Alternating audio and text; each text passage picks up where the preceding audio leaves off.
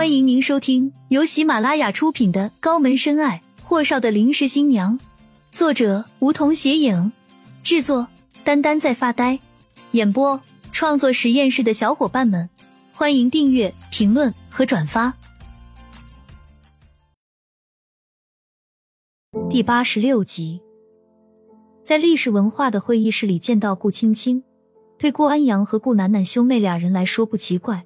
可到底还是心虚的缘故，特别是顾楠楠在看到顾青青时，盯着她的脸良久都不知道移开，而那个女子却安静的坐在观摩席间，竟然在她微怒的目光看她时，她还对她微微笑了笑，这让顾楠楠顿觉抓狂。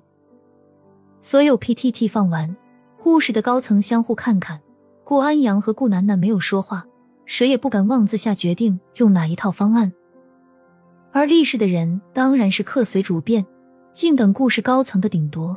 此次策划宣传案至关重要，毕竟故事是第一次进入旅游文化产业，而顾安阳和顾楠楠也想做出成绩给精灵和顾少河看看，毕竟这是他们兄妹俩第一次单独完成一件事情，也意味着精灵将公司的所有股份能否给到他们兄妹俩。顾楠楠和顾安阳低声交流了片刻。顾楠楠看向厉谨言：“厉总，我可以提出一些建议吗？”厉谨言淡淡的嗯了一声。顾楠楠和顾安阳的意思非常明确，他们兄妹俩的确是看上那个国色天香的策划和宣传案了，但那策划案的署名是秦青，就只凭那一点就不可以。而另一边的郭云胜劝在我，他就知道顾楠楠和顾安阳会选择他的东西的，这次。他终于可以厉谨言的面前压秦青一头了。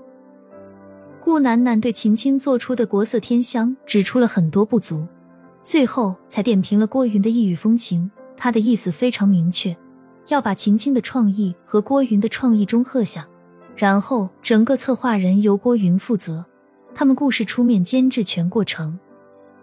厉谨言当然不是吃素的，他看了眼垂头丧气的秦青。看向顾氏的几位高层，目光锁定顾安阳。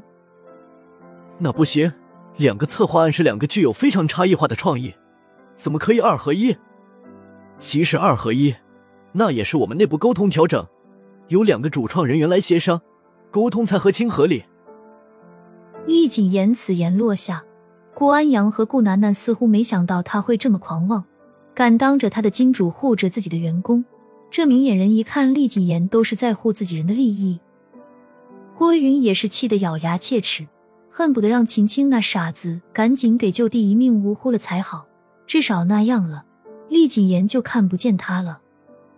顾楠楠在顾家被顾少和何金玲给宠上了天，本就跋扈习惯了，俏脸一沉，便要对厉谨言发火，被顾安阳摁住。顾安阳看向厉谨言，一副高傲者的姿态。冷声道：“那好，我们带着片子回去后，内部再做个研究。”厉谨言眼皮子都没抬一下。可以，但是他的一个但是，所有人都看向他，而厉谨言默许良久，才说：“给你们一个小时的时间，我们的策划案和创意没问题，所以，我厉谨言的原则是永远抢在对手的最前面，这便是效率。”顾楠楠怒了，花容瞬间扭曲，就要跟厉谨言发飙，被顾安阳摁住。厉总，我们单独商谈如何？顾安阳看向厉谨言说道。厉谨言点头，伸手指向自己的办公室方向。顾总，请。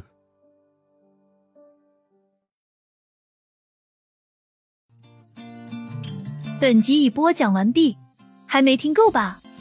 那赶紧订阅吧，下集更精彩。